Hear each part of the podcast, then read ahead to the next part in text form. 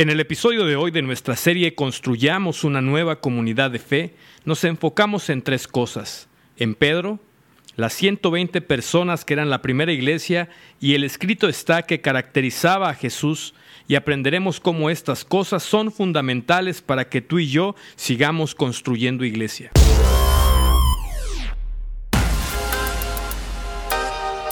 Bienvenido a la comunidad horizontal. Este es el podcast Construyendo una nueva comunidad de fe.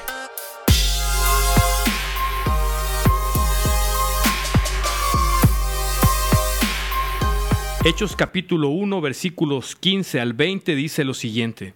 Por aquel tiempo, Pedro se puso de pie en medio de los hermanos, un grupo como de 120 personas estaba reunido allí, y dijo, Hermanos, tenía que cumplirse la escritura en que por boca de David el Espíritu Santo predijo acerca de Judas, el que se hizo guía de los que prendieron a Jesús.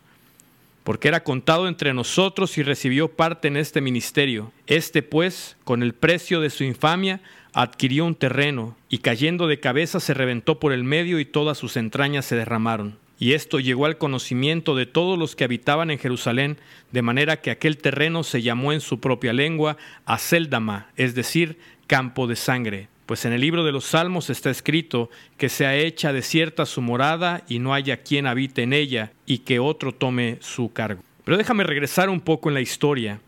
Mientras Jesús nuestro Señor realizaba su ministerio en la tierra, dijo, porque yo no he hablado por mi propia cuenta, sino que el Padre mismo que me ha enviado me ha dado mandamientos sobre lo que he de decir y lo que he de hablar. Y sé que su mandamiento es vida eterna, por eso lo que hablo, lo hablo tal como el Padre me lo había dicho. Juan 12, 49 y 50. Jesús citaba la palabra de Dios constantemente en su vida normal, dejándonos ver la importancia que le daba a cada palabra que había salido de la boca del Padre. Así él venció la tentación, supo qué hacer y qué decisiones tomar en los momentos cruciales de su vida y ministerio y ayudó a otros a encontrar la vida abundante. Pero no era solo un hábito extraño de Jesús.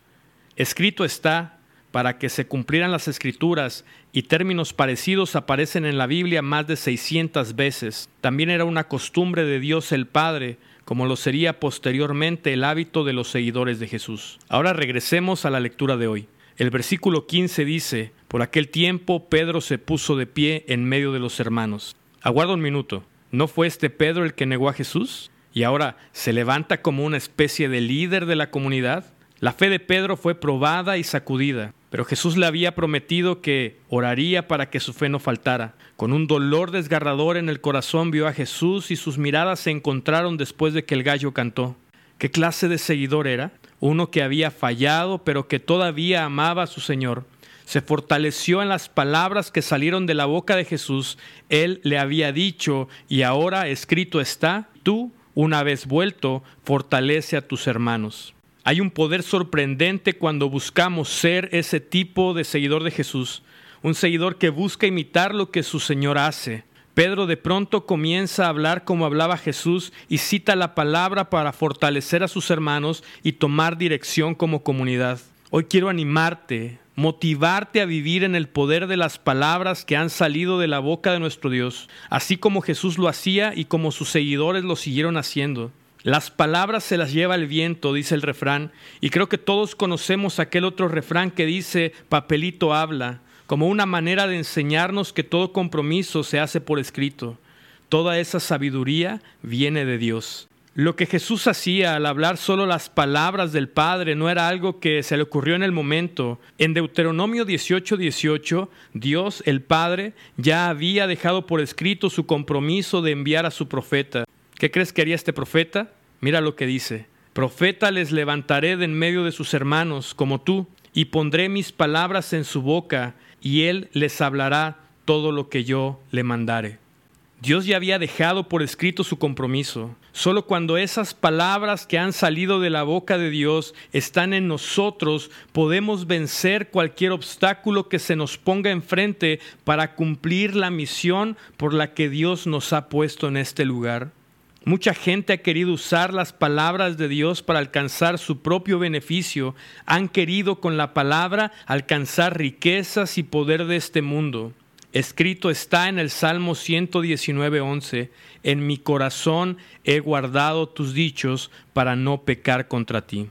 El propósito de poner en práctica el hábito que los discípulos como Pedro aprendieron de Jesús no es otro más que hablar y hacer lo que Dios nos ha mandado.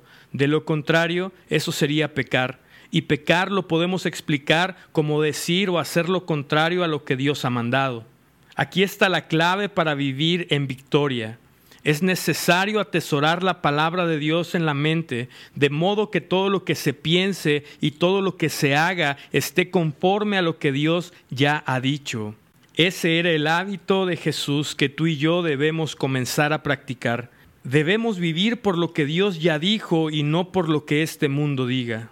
Comencemos a hacer un hábito el oír la palabra de Dios, leer la palabra de Dios, estudiar la palabra de Dios, meditar en la palabra de Dios, memorizar las palabras de Dios, de modo que cuando la tentación nos invite a vivir en contra de la misión que Jesús nos ha encomendado, por muy valioso que parezca como fueron las tentaciones que el diablo le ofreció a Jesús, podamos hacerle frente con la palabra de Dios que tenemos guardada en nuestra mente y podamos salir victoriosos. Ese en realidad fue el secreto de una comunidad que según el dato que hoy tenemos no superaba a las 120 personas. El personaje de seguidores de Jesús era minúsculo. Nadie pudiera haber esperado que ese puñado de gente lograría ir por todo el mundo. No hacían las cosas como la religión de ese entonces lo hacía. Fueron tratados como delincuentes, se rieron de ellos.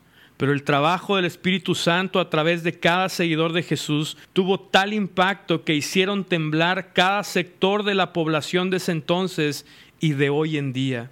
Hoy tal vez estemos en una situación similar. Somos un pequeño puñado de personas que estamos convenciéndonos de que la misión de la iglesia está en las casas. Así está escrito. Tal vez batallemos con la tentación de no creernos aptos o capaces para tal misión, o nos preocupa el qué van a decir de nosotros si comenzamos iglesia en nuestra casa o en la casa de un conocido. Tal vez nuestra última traición a Jesús como la de Pedro nos llene de mucha culpabilidad pero la respuesta está en el hábito que Jesús nos vino a enseñar, vivir en su palabra. La iglesia que llenó su mundo lo hacía, hoy no puede ser diferente. Escrito está en Marcos 16, 16, el que creyere y fuere bautizado será salvo, mas el que no creyere será condenado.